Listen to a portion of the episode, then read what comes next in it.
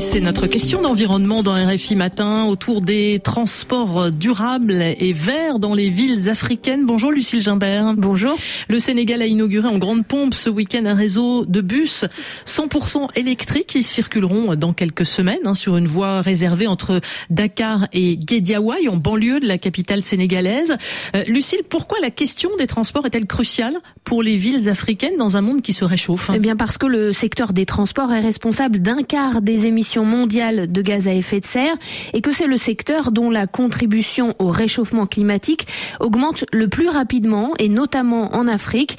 Les projections pour le continent devraient pousser les gouvernants à prendre ce virage des transports collectifs propres car l'urbanisation est galopante en Afrique d'ici 2030. 50% de la population africaine vivra en ville et ce sera plus de 60% à l'horizon 2050. Cela veut dire que les besoins en transport seront exponentiels? Oui, et ce alors que beaucoup de villes africaines sont déjà tentaculaires, très embouteillées, avec peu de transports en commun et très polluées. Or, si l'on veut lutter contre les effets du changement climatique qui frappe de plein fouet le continent, les sécheresses et les inondations meurtrières par exemple, eh bien, il va falloir inciter les citoyens à éviter les véhicules thermiques, car c'est un mode de transport qui émet beaucoup de gaz à effet de serre. comment faire alors que la voiture est vue comme un symbole de réussite sociale et économique? Alors c'est tout l'enjeu. Le continent a pour ça tout de même un avantage. Sa population n'est pas encore accro à la bagnole, contrairement à beaucoup d'occidentaux.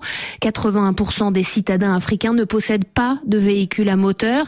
Certaines villes africaines pourraient donc passer directement du manque d'infrastructures à des transports collectifs propres, sans passer par la casse pétrole.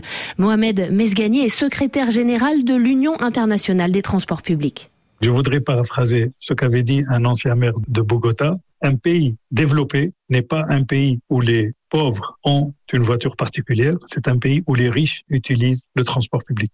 Et c'est l'objectif qu'on doit avoir pour notre ville. Si on veut qu'une ville se développe durablement, il est important qu'elle ne soit pas dominée par la voiture particulière. Et les bénéfices sont multiples, hein. moins de voitures thermiques et plus de transports collectifs propres comme euh, les bus électriques, le métro ou le train.